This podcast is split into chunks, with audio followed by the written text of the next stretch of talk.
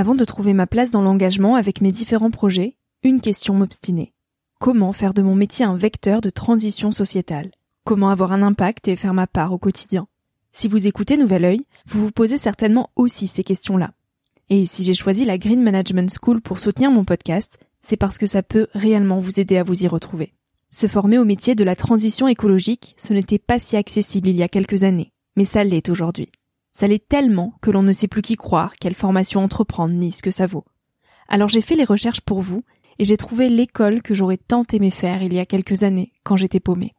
Des cours approfondis sur le climat, la biodiversité, l'agronomie, la géopolitique, mais aussi sur les modèles économiques vertueux, le tout dispensé par des spécialistes et des personnalités inspirantes.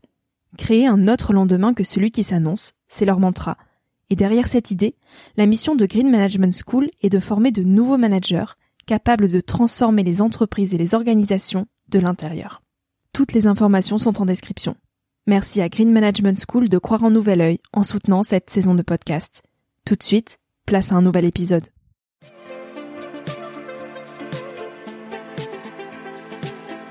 Salut à tous, je suis Victoria Guillaumont, j'ai 22 ans, et je vous souhaite la bienvenue sur Nouvel Oeil. J'avais envie de partager quelques prises de recul à un âge où l'on se cherche, où l'on construit son chemin, dans un monde de plus en plus incertain. Un monde où les réseaux sociaux sont omniprésents, où les informations viennent dans tous les sens, et où trouver sa place est souvent une belle épreuve du combattant. Alors je pars à la rencontre de personnalités et de personnes inspirantes qui se sont posées il y a quelques années les questions que nous, on se pose aujourd'hui. Ces personnes qui de près ou de loin ont rêvé, ont osé, ont expérimenté et qui ont de jolis messages à nous transmettre pour nous aider à avancer d'un pied plus sûr dans la vie. Parce que tous, on a besoin de conseils, d'inspiration et de vagues d'espoir auxquelles se raccrocher. Alors le temps d'une trentaine de minutes, je vous invite à emprunter un nouvel œil pour regarder le monde sous un autre angle, pour vous recentrer sur ce qui est essentiel et sur qui vous êtes pour vous aider à trouver votre chemin et surtout à oser.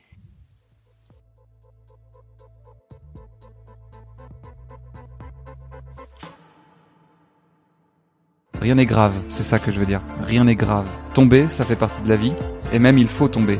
Euh, je le dis dans une chronique, dis la vie ça brûle, et si ça brûle pas, c'est que tu vis pas. Et je le pense très sincèrement. Donc en fait, on ne vit qu'une fois. Il faut arrêter de penser que bon, le paradis, la réincarnation, machin, c'est très joli. Mais on ne vit qu'une fois. Partons de ce principe-là, parce que si ce n'est pas le cas, on sera niqué. Donc on ne vit qu'une fois. Alors profitez de cette expérience assez incroyable, qui est bouleversante, qui fait mal, qui brûle, qui est à la fois réjouissant, qui est doux, qui est tendre profiter de ça et bouffer le monde, quoi. Il faut bouffer le monde. C'est le seul conseil que je pourrais donner, c'est de bouffer le monde, quoi. Euh, voyager, rencontrer, aimer, beaucoup, fort, trop, trompez-vous, souvent, le plus possible, et euh, essayez d'apprendre.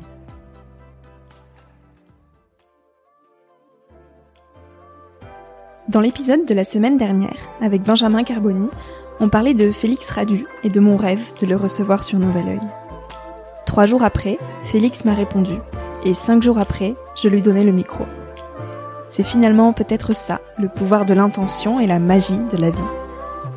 Félix a ce don pour piquer et pincer aux bons endroits. Il conjugue les mots, les déplace et les retourne jusqu'à ce qu'ils prennent des tournures qui percent et qui poignent. Il vulgarise la littérature, la philosophie et l'absurde avec de l'humour, du théâtre, des chroniques et des spectacles. Il aime les éclats, l'amour, les rires, les rimes et la vie qui bouscule. On l'appelle le petit prince des temps modernes. C'est un fou, un fou de vie, un fou de rêve et un fou de tout. Sinon, vous pouvez aussi aller le voir, il fait des spectacles sur les mots qui s'improsent. Alors cet épisode m'a ému, Félix m'a touché, m'a donné envie de pleurer trois fois et de tomber amoureuse à chaque question. Tu vois, moi aussi je sais faire des lettres ouvertes, Félix. Là par exemple, je te demande que l'on parte faire ensemble ce fameux tour du monde.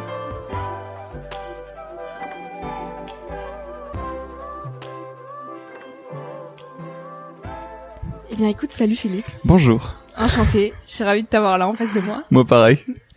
Euh, alors, est-ce que tu peux commencer par te présenter, Présenter, je le savais. poétiquement, poétiquement, d'une Ah, manière, euh, poétiquement. ouais. Oh Pas là. te présenter, euh, je suis Félix, je fais des chroniques, euh, voilà. Un Félix, euh, toi, qu'est-ce- quel Félix tu es? Qu'est-ce que tu fais? Comment tu pourrais te définir? Euh, comment je pourrais me définir? Je pourrais me définir. euh, J'ai la sensation de d'avoir 17 ans depuis un paquet d'années là maintenant, donc je veux dire que je suis juste un, un gosse qui a grandi et qui fait de son mieux qui fait de son mieux. Je me rappelle euh, d'une phrase, moi d'Alfred, commence déjà avec des citations super. non mais non, tu vas nous perdre les auditeurs dès même pas une minute. Directement. Alfred de Musset, l'enfer. Mais euh, non, Alfred de Musset, dans les Confessions d'un enfant du siècle, euh, un moment, il, en veut énormément aux auteurs qu'il a, a lus, parce qu'ils lui ont donné une vision tronquée de la vie et du romantisme. Et il dit tout ça n'existe pas, il en veut énormément. Et il dit, aux grands poètes, aux grands poètes, pardonnez-moi, vous êtes des demi-dieux et moi je ne suis qu'un enfant qui souffre et il s'excuse du coup de, de rater tout ce qu'il entreprend. Alors que pour moi, Alfred de Musset, c'est un demi-dieu. Genre, c'est un homme qui a écrit des pièces incroyables et qui a écrit une œuvre littéraire qui, qui me dépasse. Et aujourd'hui, c'est nous, les enfants, qui souffrons. Donc, j'aime beaucoup cette formulation de dire pardon. Euh, je ne suis qu'un enfant qui souffre. Je fais de mon mieux avec les choses qui me bousculent et me heurtent. Et euh, je ne fais que ça. Je suis quelqu'un qui rate énormément de trucs. Portrait poétique. et Jacques Brel disait que les artistes racontaient ce qu'ils ratent euh, les sculpteurs certainement la beauté, les poètes certainement l'amour. Et moi, comme je rate énormément de choses, bah, j'ai décidé de faire de mon métier euh, le fait de raconter des histoires. Qu'est-ce que tu as raté de, de gros Je, qu'est-ce que je rate de gros? Je rate la vie. C'est ce qu'il y a de plus gros.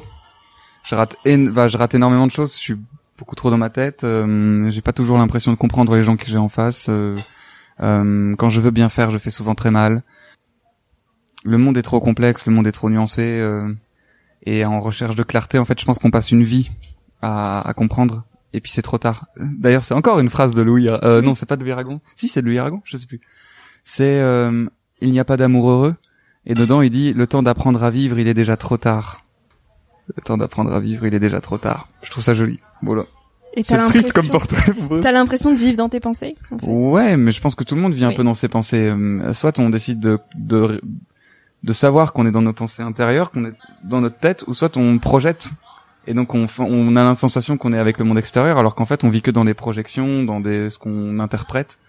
Moi j'ai bien conscience que genre le monde m'échappe et donc je suis souvent dans ma tête à je, je prends, je fais ok attends j'ai besoin de comprendre et donc euh, je, m'enferme chez moi avec mon bloc et j'essaie de démêler euh, les pelotes que ce soit euh, mon amoureuse quand, quand j'en quand j'en ai une, mes amis quand j'en ai, j'essaie de comprendre. Voilà. Et est-ce que justement cette euh, manie de démêler tout ce qui t'arrive, c'est pas ta manière à toi d'être vivant et de réussir ta vie à ta manière? Oui, certainement, certainement, certainement. Euh, je sais pas, c'est ma manière d'être en vie. Oui, certainement. On va parler du Félix petit. Est-ce que tu peux nous décrire un peu ton enfance? Comment tu te sentais quand tu étais petit? Qu'est-ce qui te passionnait? Et à quoi ressemblaient tes journées finalement? Est-ce que tu étais déjà dans tes pensées, dans tes livres, dans tes écritures? Euh, J'avais pas encore d'écriture, j'avais pas encore les livres, je les avais pas encore rencontrés. C'est très bizarre parce que quand j'étais petit, j'avais la sensation d'être à l'étroit et en même temps dans un monde beaucoup trop grand pour moi. C'est très bizarre d'être à l'étroit dans un monde trop grand. Et j'étais pas très bien. Je pense que je m'aimais pas beaucoup. Je pense que si je me croisais dans la rue aujourd'hui, j'aimerais pas bien le gosse que j'étais. J'ai mis beaucoup de temps à, accepter d'être qui j'étais puis faire avec moi quoi. J'étais très seul, j'avais du mal à communiquer avec mes parents, j'avais du mal à communiquer avec mes petites sœurs, même si je voulais les défendre énormément. Euh, j'ai mis du temps à rencontrer des gens parce que j'étais dans une école, du coup, comme on se dit tout à l'heure, euh, j'étais à la campagne, je vis dans une école très serrée, catholique, euh, et je correspondais pas à ces cases-là parce que j'étais très distrait. J'aimais bien mes petits cahiers, et donc les professeurs parfois me prenaient mes, cahiers pour pour euh, se moquer de moi en, en salle de prof parce que c'était pas de la grande poésie. Ils avaient raison. Et les enfants, pareil, il euh, y a rien de plus coupable, il y a rien de plus cruel qu'un enfant. Et euh, bah, j'ai pris tarif euh, pendant des années, quoi. Et puis derrière, euh, quand j'ai grandi, en fait, j'ai réalisé que la plupart des défauts qu'on a enfant, sont nos plus belles qualités quand on est adulte. En fait, il faut prendre soin de tout, de toutes ces fragilités, de toutes ces. Et voilà. Donc maintenant que j'ai grandi, je me suis réconcilié avec le, le, gosse que j'étais. Donc si je devais te le décrire, je dirais c'est un grand mec euh, allez, qui a l'air tout maladroit alors c'est mhm. juste parce qu'il a grandi trop vite et qui est trop sensible. Du coup genre il chiale tout le temps ou il hurle tout le temps ou il rate beaucoup tout le temps. Ça te va comme réponse c'est bon? Ouais nickel. Et comment tu percevais la vie euh, quand tu étais petit? Oh ouais t'as des questions sévères comment tu percevais la vie comment je percevais la vie euh, j'ai grandi dans une sorte d'idéalisme euh, c'était très important pour moi qu'il y ait les gentils d'un côté et les méchants de l'autre. Euh, et j'espérais être du côté des gentils. Donc euh, j'ai toujours tout fait euh, de manière à me sentir du côté des gentils. Et ça a été un des grands drames de ma vie, c'est de grandir et de, réaliser qu'en fait il y avait ni gentil ni méchant, que tout le monde avait une part d'ombre, tout le monde avait une part de lumière, et que souvent les situations où il semble qu'il y ait des méchants, il y a des nuances, il y a des faits qui font qu'ils ont fait le meilleur choix pour eux. Et euh, c'est un, un, des grands deuils de ma vie. Euh, donc ouais, je dirais qu'à ce moment-là, j'étais un, un gentil un gentil, comment est-ce qu'on appelle ça, utopiste, euh, mais genre euh, convaincu quoi. Hmm. Je voulais que ce soit le bien qui triomphe par tous les moyens. Aujourd'hui, je me rends compte que le bien a d'autres dimensions quoi, mais. Qu'est-ce que tu voudrais lui dire à ce Félix petit? Oh ben j'ai fait une lettre, j'ai fait j'ai fait une chronique déjà là-dessus. J'ai fait une chronique là-dessus. Euh... Allô? Euh, C'est lui qui m'appelle? Non, euh, j'ai fait une chronique là-dessus, mais qu'est-ce que j'aimerais lui dire? Je lui dirais de de pas lâcher parce qu'il y a des moments où genre j'ai pleuré alors que c'était pas spécialement nécessaire. Enfin, je dirais genre tu vas prendre tarif, ça va être compliqué, il y aura des jours sans, mais ça vaut la peine quoi. Donne-toi du mal et puis tu vas pas écrire que des choses débiles, même si tu même si tu crois pas. Euh, il faut continuer d'écrire et puis je lui dirais de lire énormément parce qu'il y a des gens formidables qui ont laissé des bouquins derrière eux qui sont terribles et qui font du bien. Et moi, elles m'ont fait m'ont fait beaucoup de bien ces bouquins donc euh, j'irai lire ça va apprendre un tas de trucs quoi. Puis écouter de la musique aussi. Bah j'ai fait une chronique là-dessus, enfin je vais me répéter quoi mais si jamais vous êtes curieux, écoute. Je la mettrai dans les notes. Allez voir les références. Bois ton thé. Oui. Alors elle remonte à quand cette passion pour les mots? T'en as marre de mes questions Non, mais pas du tout, je trouve ça trop cool, mais c'est large. C'est large, hein Ouais. Mais c'est trop cool en vrai, c'est mieux ça que genre... Euh, Parlez-nous de votre parcours. C'est ça. Non, mais Puis je sais que tu as beaucoup d'imagination, alors des questions ouvertes c'est mieux. Oh, tu sais, l'imagination. c'est, attends, c'est quoi la question, tu m'as dit? Euh, à quand... là où aussi. Ok. À quand elle remonte cette passion pour les mots? Euh, Je sais pas, j'ai toujours écrit un peu. Quand je me sentais pas bien, j'écrivais des trucs, mais c'était pas bien. Hein. J'étais petit, c'était des, des, poèmes nuls. Enfin, j'ai, quand j'étais très amoureux de filles, j'écrivais des poèmes euh, mm. que je laissais dans leur casier c'était pas bien quoi mais c'était naïf mais j'ai eu la chance d'avoir ma maman qui elle écrivait déjà euh, pour son passe-temps quoi et qui a pris soin de ça donc quand j'écrivais quelque chose de pas très bien elle me faisait genre que c'était bien elle me disait mais c'est super continue puis elle elle m'a dit vas-y tu vas voir c'est super d'écrire et en fait au fur et à mesure je suis devenu l'auteur du groupe enfin et et c'est devenu un, une vraie passion puis c'est devenu un vrai métier puis en fait j'ai toujours écrit euh, c'est juste ça ça s'est fait tout naturellement j'écrivais un peu puis de fil en aiguille mes connaissances ont fait ah ouais T'écris toi? Ouais ouais j'écris. Et puis en fait du coup j'écris. c'est Marguerite Duras qui dit euh, écrire c'est se demander ce qu'on écrirait si on écrivait. Bah je fais ça tout le temps en fait. Je fais comme si j'étais auteur et du coup ça fait de moi un auteur. Je fais ok qu'est-ce que j'écrirais si j'étais auteur? Et du coup j'écris. Putain on a déjà cité euh, six personnes en trois questions. Je trouve ça très euh... très riche. non, je pense qu'en plus il y a une autre phrase encore qui dit qu'on on cite quand on n'a rien à dire. du coup, ça, ça m'insulte terriblement, mais parce que je passe ma vie à citer des trucs. Mais on va faire comme si euh, j'avais plein de choses à raconter. Qu'est-ce que tu as ressenti quand tu as terminé de lire ton premier livre? Mon premier livre, moi je me rappelle pas mon premier livre, je me rappelle pas de mon, mon premier bouquin. Même je pense que j'ai détesté au début lire, j'aimais pas lire. J'aime pas, j'aimais pas lire quand j'étais petit. Quand j'étais tout petit, quand on me forçait à lire, je me rappelle même, on m'avait forcé à lire Le Petit Prince, qui est un de mes livres préférés. Et je me rappelle l'avoir détesté. J'en ai rien à foutre de ce renard hein, qui venait faire chier ce petit gosse dans le désert. Vraiment.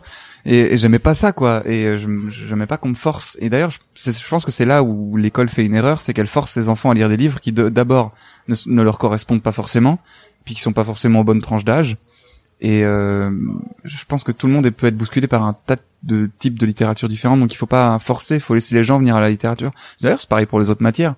À la place d'expliquer les, les réponses de d'expériences scientifiques, poser les problèmes et puis proposer aux enfants de savoir comment est-ce qu'on pourrait le régler et faites les expériences avec eux. Je pense qu'il y a rien de plus amusant que de faire une expérience scientifique. Donc c'est pareil que pour la littérature. Donc mon premier livre, je ne l'ai pas aimé, mais j'ai eu de la chance, c'est que je me suis obstiné et j'ai rencontré très vite des auteurs qui m'ont bousculé et c'est à ce moment-là que j'ai réalisé la force que pouvait avoir un livre et euh, à quel point on pouvait se lier d'amitié avec quelqu'un qui n'est pas là à quel, à quel point on peut aimer euh, une personne qu'on n'a jamais rencontrée euh, j'aime profondément Alfred de Musset j'aime profondément Victor Hugo j'aime profondément Tchekhov ce sont des jeunes gens à 20 ans que j'aurais aimé rencontrer fumer un joint boire une bière parler d'a- d'amour, de meufs, tout. Ouais. C'est chouette. Avec avec toutes ces lectures et toutes ces réflexions que que tu as aujourd'hui, comment tu pourrais décrire la vie? Qu'est-ce que c'est la vie pour toi? Qu'est-ce que c'est la vie? Mm.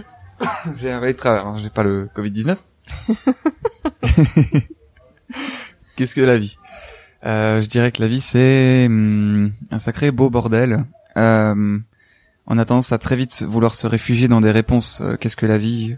C'est rassurant de se dire bah la vie c'est ça. Euh, et je pense qu'en fait tout le principe et toute la difficulté c'est de réaliser qu'il n'y a pas forcément de réponse et qu'on ne le sait pas encore et que c'est pas grave. C'est bien le vide aussi.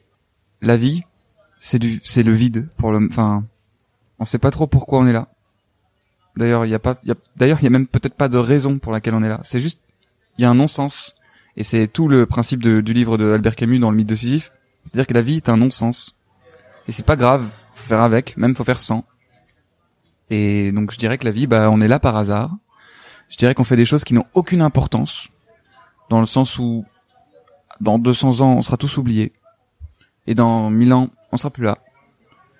Donc euh, euh, je dirais qu'on fait de notre mieux. Je pense que c'est la chose que j'aime le plus, c'est de faire de son mieux. Faut pas être le meilleur, faut faire de son mieux. Et j'aime ça, moi, me dire que la vie, en fait, ce sont juste des gens qui sont bousculés par des choses qui les dépassent et qui font de leur mieux avec toutes les flèches qu'ils te prennent dans la gueule tous les jours. Voilà. C'est ça la vie. Faire de son mieux. T'as l'impression de faire de ton mieux Je fais de mon mieux. Yes, Je fabuleux. fais de mon mieux. On va parler un petit peu de ton parcours quand même. Comment tout s'est accéléré pour toi? Euh, comme, comment tout s'est ac- le regard. Euh, comment tout s'est accéléré? Bah, euh, je en fait, c'est ça qui est marrant, c'est que moi, je pensais que la vie euh, allait être une douce accélération au fur et à mesure, tu vois, genre euh, on allait trouver un rythme de croisière et puis ça allait monter, monter, monter, monter. Mais en fait, non, il y a des énormes accélérations, puis des silences, puis des énormes accélérations, puis des silences. Et la vie, c'est que ça. Et depuis que je fais du théâtre, depuis que j'écris, bah, il y a eu des moments où je me suis dit, ok, ça y est, euh, ça marche. Et puis en fait, non tu repars pour deux ans où t'es tout seul à faire tes trucs et puis boum, ça y est, ça marche.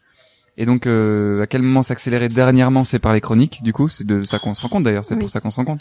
Les chroniques qui ont vraiment bien marché. Auparavant, c'est quand j'ai commencé à faire mon seul en scène à Paris. J'ai rencontré une boîte de production qui est très grosse, qui s'appelle Robin Productions, qui produit, euh, qui a produit Camelot, Caméra Café, euh, Kev Adams, etc. Ce sont des, une grosse machine qui est très sympa. Et je me suis dit, ok, ça y est, ça a marché. Puis en fait, non, il faut du temps, quoi. Et pareil pour les chroniques. Donc euh, il y a plein de moments d'accélération. Ce serait très long à raconter. Hmm. Mais ce qu'il faut, c'est rester accroché au truc et, et y croire. Qu'est-ce que tu penses des rencontres? Est-ce que tu crois que des gens nous tendent la main euh, dans des moments inattendus et nous ouvrent des portes imprévisibles? Quelles ont été ces rencontres pour toi qui ont un petit peu tout chamboulé? Vous savez, moi je pense pas qu'il y ait de bonnes ou de mauvaises. tu veux. Que- si je devais résumer ma vie aujourd'hui euh, avec vous, je dirais que c'est d'abord des rencontres. Euh, des gens qui m'ont tendu la main peut-être à un moment où je ne pouvais pas, où j'étais seul chez moi. Et c'est assez curieux de se dire que les hasards, les rencontres forgent une destinée. Est-ce je, euh, je suis pour la rencontre, bien sûr. Enfin, qui qui est contre la rencontre? Après, je, je, je pense que les gens confondent la solitude et l'isolement. Et je- oui, il y a des gens qui. Euh, je pense qu'on confond la solitude et l'isolement. Et euh, il faut énormément rencontrer les gens, mais c'est pas parce que tu rencontres les gens que tu peux pas te sentir terriblement seul auprès d'eux. Et euh, d'ailleurs, moi, c'est ce qui m'arrive souvent, c'est que je me sens le plus, plupart du temps, je me sens le plus seul devant le plus grand nombre. Et donc, euh, il faut foncer rencontrer les autres parce que c'est en rencontrant les solitudes que éclatent des, des, des éclats du coup, des éclats de, de, de réponses, de, de questions, de lumière. Et c'est auprès de l'autre que ça a du sens parce que tout seul, du coup, ça n'en a, ça n'en a aucun. C'est euh, vers l'autre que tout, tout, tout prend du sens. Euh, à défaut d'avoir de l'espérance, l'espérance c'est ce qui concerne le monde. À défaut d'espérance, on peut se nourrir d'espoir. Et moi, j'ai placé tous mes espoirs en l'autre. Voilà. Normalement, cette question, je la pose euh, en dernière, tout à la fin de mon interview. Et là, c'est tout au début. Mais pour une fois, euh, je vais te la poser ici. Quel conseil tu voudrais donner aux jeunes d'aujourd'hui? Quel conseil je voudrais donder aux jeunes d'aujourd'hui? Quels conseils au pluriel Quels si conseils? Ouais. Les conseils, c'est d'éviter de dire conseils. C'est euh, le conseil que je vais vous donner, ce serait de faire la part des choses entre ce qu'on vous dit et ce que vous ressentez. Ne pas croire que tout se joue et que tout est joué. euh, que tout a de l'importance. Euh, il faut que ça ait de l'importance pour vous, mais il faut aussi réaliser que ça n'en a pas spécialement davantage. Euh, rien n'est grave, c'est ça que je veux dire. Rien n'est grave.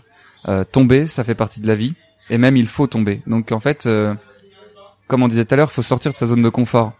Et c'est en sortant de la zone de confort qu'on on vit. Je le dis dans une chronique, dis la vie ça brûle. Et si ça brûle pas, c'est que tu vis pas. Et je le pense très sincèrement. Donc en fait, on ne vit qu'une fois. Il faut arrêter de penser que bon, le paradis, la réincarnation, machin, c'est très joli. Mais on ne vit qu'une fois. Partons de ce principe-là, parce que si ça n'est pas le cas, on sera niqué. Donc, on ne vit qu'une fois. Alors, profitez de cette expérience assez incroyable, qui est bouleversante, qui fait mal, qui brûle, qui est à la fois réjouissant, qui est doux, qui est tendre. Profitez de ça et bouffez le monde, quoi. Il faut bouffer le monde. C'est le seul conseil que je pourrais donner, c'est de bouffer le monde, quoi. Euh, voyager, rencontrer, aimer, beaucoup, fort, trop, trompez-vous souvent, le plus possible, et euh, essayez d'apprendre. Voilà. Et puis faites de votre mieux. C'est bien? Ça va? C'est parfait. c'est ouais, c'est trop bien. Au-delà de ta passion pour euh, jouer avec les mots, qu'est-ce qui te rend vivant?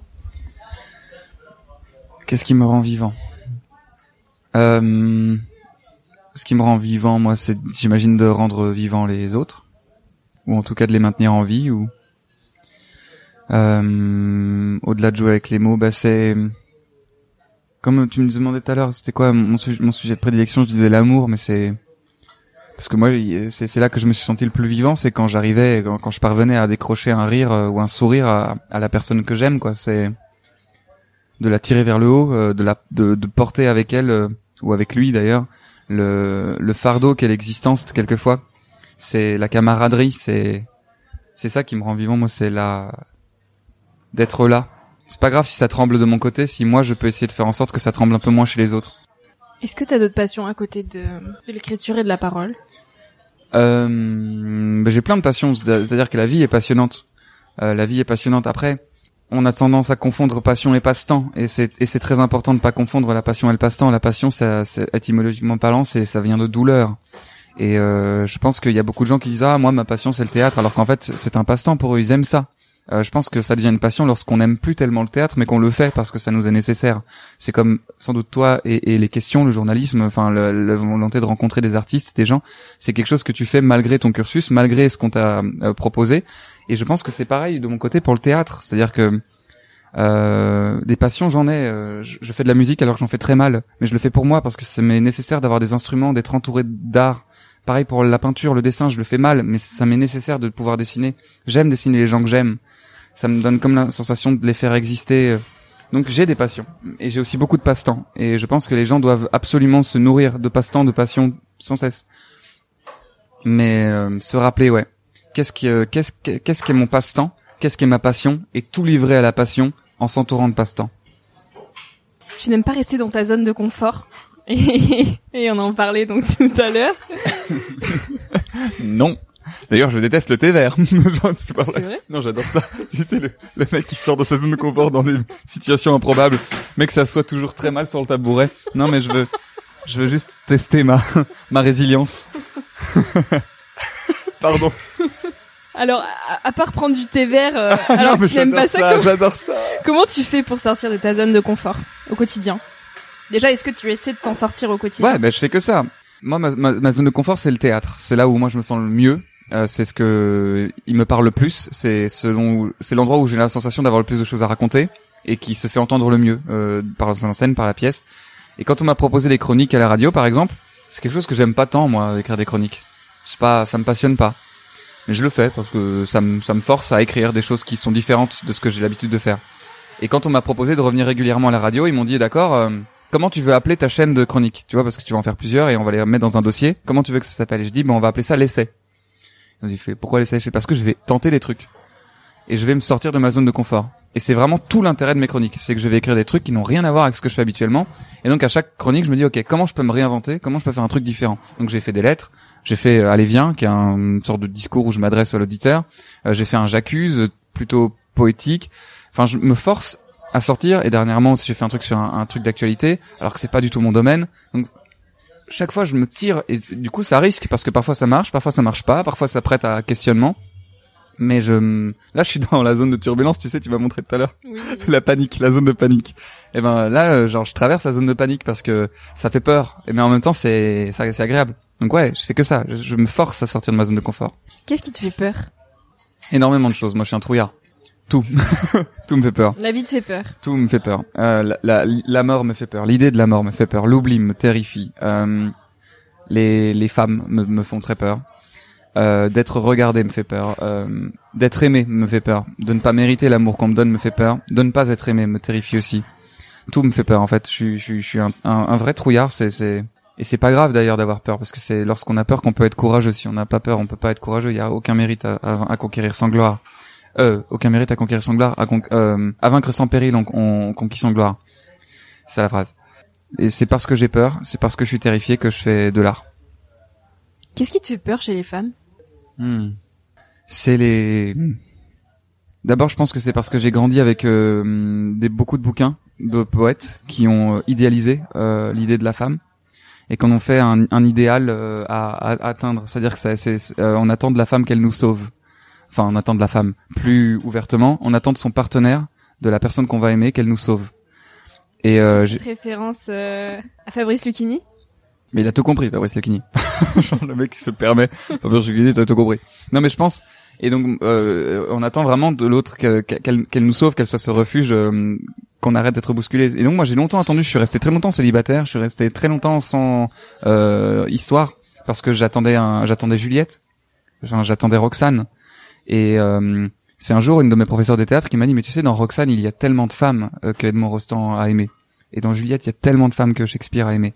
Et c'est là que j'ai réalisé qu'en fait, l'idéal n'était pas spécialement euh, parfait. L'idé- L'idéal peut être empli de défauts, et même parfois ce sont les défauts qui sont les plus charmants. Et là, moi, je suis en train de découvrir ce qu'est l'amour réaliste. Je suis en train de découvrir ce que c'est que d'aimer quelqu'un et de pas savoir si euh, ça va marcher toujours, et de pas savoir si euh, elle a tout le temps envie de te voir. Et parfois tu la saoules, et puis parfois ça marche pas. Parfois on a du mal à communiquer. Et en fait, c'est ces moments de vie qui sont ratés, qui sont où on se loupe, machin, qui sont charmants et qui font que la- l'amour est encore plus beau à mener.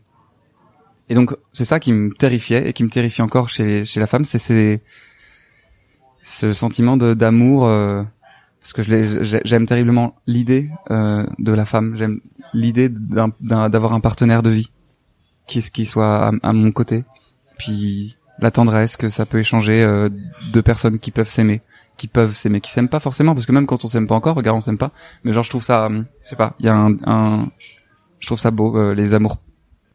Waouh, c'était flou, mais dans ma tête c'est clair. hein. Venez dans ma tête un jour, je vous fais une, une entrée gratuite et puis Petit voyage dans la tête de Félix. vous ne reviendrez pas vivant.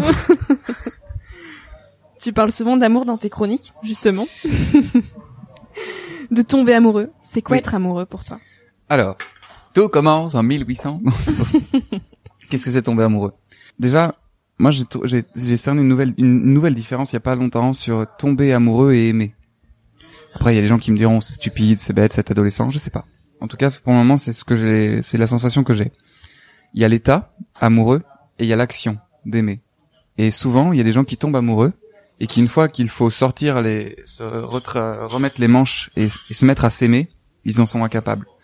Et d'ailleurs, c'est pour ça que la plupart des, des, des jeunes couples se finissent vers 3-4 mois, parce que c'est au moment où l'état amoureux commence un peu à se dissiper, et où il faut maintenant s'aimer, quoi, faire en sorte que l'amour vive. Et à, à l'inverse, il y a des gens qui euh, parviennent à s'aimer sans forcément être amoureux, et qui font, qui vivent une très belle histoire d'amour, alors qu'ils sont pas spécialement passionnés l'un par l'autre, mais c'est juste, ils, ils ont, ils, ils- ils vivent des bons moments ensemble et ils se font du bien. Voilà, c'est ça.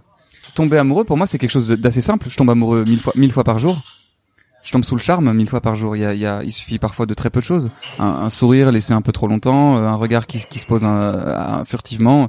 Tu marches, tu croises quelqu'un que tu trouves terriblement euh, gracieux dans sa manière de marcher, de rire, de, de, de passer. C'est Brassens qui avait chanté Les Passantes euh, en disant à toutes ces femmes qu'on croise dans la rue, qu'on aime et qu'on ne revoit jamais. Mais euh, ouais, donc pour moi, tomber amoureux, il y a rien de compliqué. Tout le monde tombe amoureux, mille fois. Juste, ce qu'il y a de plus beau encore, c'est d'aimer. Et ça, c'est un vrai challenge. Et ça, c'est une vraie histoire. C'est là où ça devient intéressant. C'est lorsqu'on décide que la personne qu'on a en face, on va l'aimer. C'est un choix. C'est pas un état. C'est pas quelque chose qu'on a malgré nous. Non. On décide qu'on va aimer. Et je trouve ça trop beau.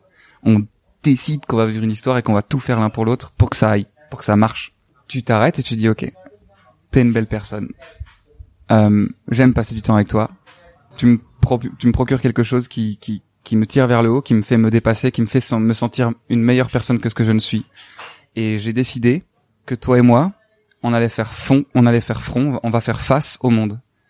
On va se battre contre le néant à deux, le plus possible. Et puis c'est pas grave si on rate, puis c'est pas grave si ça dure pas longtemps, mais toi et moi on va s'aimer. On va être un duo, on va être complices. On va être euh, c'est ça s'aimer. C'est décider que on est tous les deux l'un pour l'autre. Et puis on se sépare, mais c'est bien aussi de se séparer. Moi je trouve ça joli quand les gens comprennent que les histoires d'amour sont finies. C'est ça n'en retire rien à la force d'une histoire de réaliser qu'elle est terminée. Euh, ça peut durer deux semaines, ça peut durer un mois, ça peut durer un an, ça peut durer une vie. Le jour où c'est fini, avoir la beauté et la force de se dire, hey, on s'est aimé très fort et c'était super et maintenant c'est fini. Mais ça n'en retire rien à la puissance et à tout l'amour que j'ai eu pour toi. C'est juste c'est terminé, j'ai d'autres choses à vivre, t'as d'autres choses à vivre. Donc voilà, vivons plein de belles histoires d'amour et soyez à la hauteur de vos histoires d'amour. C'est ça qu'il faut dire aux gens. Soyez à la hauteur de vos histoires d'amour. Où est-ce que tu trouves l'inspiration pour écrire Tu me dis hein, si je parle trop ou non, non, non, pas du tout. mais c'est juste trop beau ce que tu dis. C'est hyper vrai, quoi. C'est gentil. pour moi, c'est vrai. D'accord, oui. Mais qu'est-ce qu'il raconte ce connard Moi, c'est pour la vie. Où est-ce que tu trouves l'inspiration pour écrire? Je pense là, euh, écrire. Moi, je le ressens comme ça. C'est comme une respiration. D'abord, t'inspires, puis t'expires, t'inspires, t'expires. Et l'inspiration, du coup, bah, ça porte bien son nom. C'est-à-dire que tu te remplis de choses. Et euh, je pense que je puise d'inspiration dans dans les soirées que je passe avec mes potes, à boire des coups, à discuter, à rigoler. Je, je la puise dans un rendez-vous galant ou ou euh, un, un, date, euh, euh, dans, dans des longues soirées dans le lit, à discuter, à rigoler, à faire les cons avec des ombres chinoises, à regarder des films en se caressant et se faisant des papouilles. Je la puise dans la vie, dans tout ce qu'on traverse. Puis beaucoup par l'amour parce que souvent j'ai tendance à à être tellement bouleversé par le fait de, de, de pouvoir euh, aimer et d'être aimé que genre c'est quelque chose qui moi me, me prend beaucoup de place dans ma vie quoi l'amour. Et donc euh, souvent c'est ça que je raconte et c'est souvent ça qui m'inspire. Et puis pour écrire du coup j'ai besoin d'être seul j'ai besoin de silence je n'aime pas quand les gens sont là à me regarder par-dessus mon épaule ou me donnent des conseils de phrases non j'ai besoin d'être tout seul et faire euh, souvent j'écris debout sur ma chaise je suis debout sur ma chaise comme ça c'est un, un que j'ai pris du cercle des poètes disparus où tu sais il dit pour voir le monde différemment, il faut euh, changer d'axe. Et il demande à tous ses élèves de se mettre sur leur chaise de, bureau. Et donc ils se mettent tous sur leur chaise. Et fait voilà, maintenant vous voyez le monde différemment. Je trouve ça euh, très con et en même temps trop beau. Et donc quand je bute sur un truc dans mon texte, je me mets debout sur ma chaise comme un con. Je pense mes voisins doivent me prendre pour un fou. Qu'est-ce qu'il fait encore le voisin debout sur son bureau Il est complètement barjot. Mais grave. Et le mec, il est chérie, le voisin est tout nu sur sa chaise. Qu'est-ce qu'il fait? Et vraiment, je suis tout nu comme ça en train de faire mais comment je vais écrire? Allez viens et tout. Et ça m'arrive souvent. Et euh, donc voilà. Euh, l'inspiration, tu la puises partout, tout ce qui peut te bousculer, tout ce que tu peux vivre. Et puis après, l'expiration, l'écriture, ça, ça te prend comme ça, quoi. Ça, un jour, tu te fais, ok, c'est bon, j'ai l'idée. Et tu craches, tu. Dans quel état tu te sens quand tu écris? J'ai l'impression que t'es un peu coupé du monde parce que t'avais oublié notre rendez-vous, par exemple. je l'ai pas oublié, l'heure est passée vite. Je savais que j'avais rendez-vous avec toi, mais je n'ai pas vu l'heure. mais c'est-à-dire que c'est très prenant. C'est comme une bulle, quoi tu réfléchis, tu réfléchis, t'es vraiment avec ton texte et tu, tu le vois grandir et t'es ok, ok, ok, faut que je trouve un truc. Et puis tu regardes l'heure, c'est wow, mais j'ai oublié de manger. Et ça m'arrive mille, mille fois par jour de devoir écrire un truc et puis de faire attends, attends, attends, il faut que je mange midi là, quelle heure il est? Ah, il est 2 heures du matin. Et je suis comme un con, euh, il est 2 heures du matin, ça fait 10 heures que j'écris et j'ai rien fait d'autre. Ça m'arrive tout le temps. Voilà. C'est pour ça que je suis aussi mince, parce que parfois je passe des jours à pas manger juste parce que j'écris. Ça t'arrive d'écrire 10 heures d'affilée? Ça m'arrive d'écrire beaucoup et de m'endormir, de me réveiller, d'écrire. J'ai écrit une pièce de théâtre qui s'appelle Rose et Massimo que j'ai écrit euh, en environ trois semaines et euh, j'ai écrit H24. Après, elle s'est améliorée avec le temps, bien sûr, mais euh, le squelette, je l'ai écrit H24. C'est-à-dire vraiment, j'étais dans mon lit, je tapais, puis quand je tombais de fatigue, je tombais et quand je me réveillais, j'avais les mains encore sur le clavier, je faisais ok, il faut que je, puis pum, et ça a été comme ça. Waouh. Mais après, tu vois, c'est pas tout le temps aussi intense. Parfois ça va vite, parfois ça s'écrit en une heure un texte. Mais ouais, quand t'écris des grosses pièces et que t'es vraiment pris dans ton truc, ça m'arrive. Si personne ne m'appelle, si personne ne me sort en frappant chez moi ou quoi, je peux être comme ça et juste oublier qu'il faut faire d'autres trucs quoi. Après, je suis quelqu'un de très distrait. Hein. Parfois, j'oublie de respirer, ce qui est assez. Oui. Non mais alors tu rigoles Non mais c'est. Attends, je te livre quelque chose de super personnel. Rigole pas. Mais parfois, vraiment, je suis chez moi et je fais. Putain, je me sens super mal. Qu'est-ce qui Ah oui. pas vrai. si, je te jure. Je te jure que parfois je suis, putain, je me sens super. Ah ouais, c'est ça. Mais parce que je réfléchis trop fort. je suis en apnée dans ma tête. C'est vrai? Parfois je fais des apnées dans ma tête, ouais. Rigole pas. Mais ça s'apprend de respirer et tout. tu me Je sais pas, tu me c'est juges son... trop. Tu viens Non, de te non, monter te- d'un cran. Tu me regardes de haut par le bas, c'est juste. Non, pas du tout, j'essaie de comprendre en fait, mais je crois qu'il y a rien à comprendre. Bah non, c'est juste, tu vois, tu réfléchis, t'es vraiment, putain, attends, attends, attends, attends. Ah oui. Ouais. Et bah, c'est tout. C'est fou comment ça te t'omnibule. Ça c'est incroyable. T'es passionné en fait. Partons là-dessus. Comment tu pourrais définir le bonheur? Ça, c'est ta question, ça. Oui. Ça, c'est une question signée. ça. Comment est-ce que je pourrais définir le bonheur?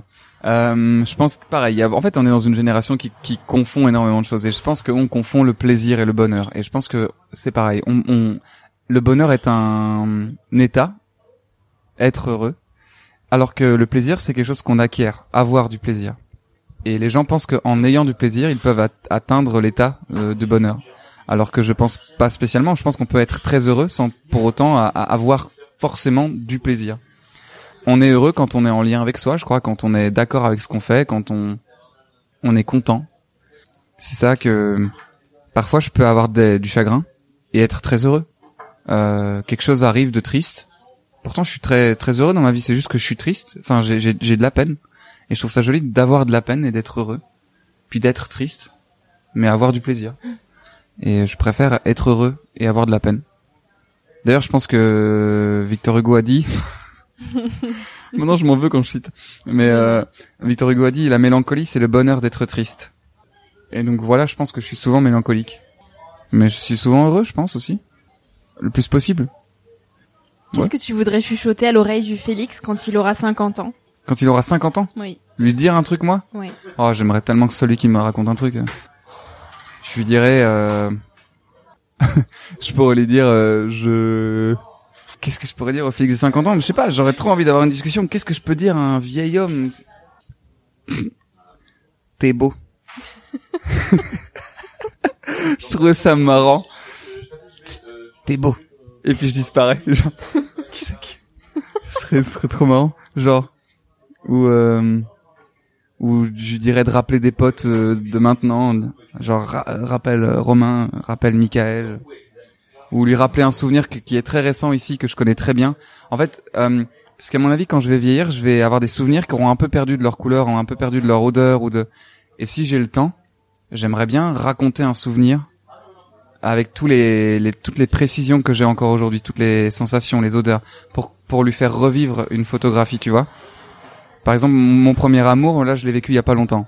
Et je pense que 50 ans, je m'en rappellerai. J'aurai une idée globale, mais je me rappellerai pas de l'odeur, je me rappellerai pas du toucher. Et j'aimerais bien ouais, lui raconter ça. Se raconter à soi-même son premier amour, mais dans 50 ans. Pour qu'il y ait tout.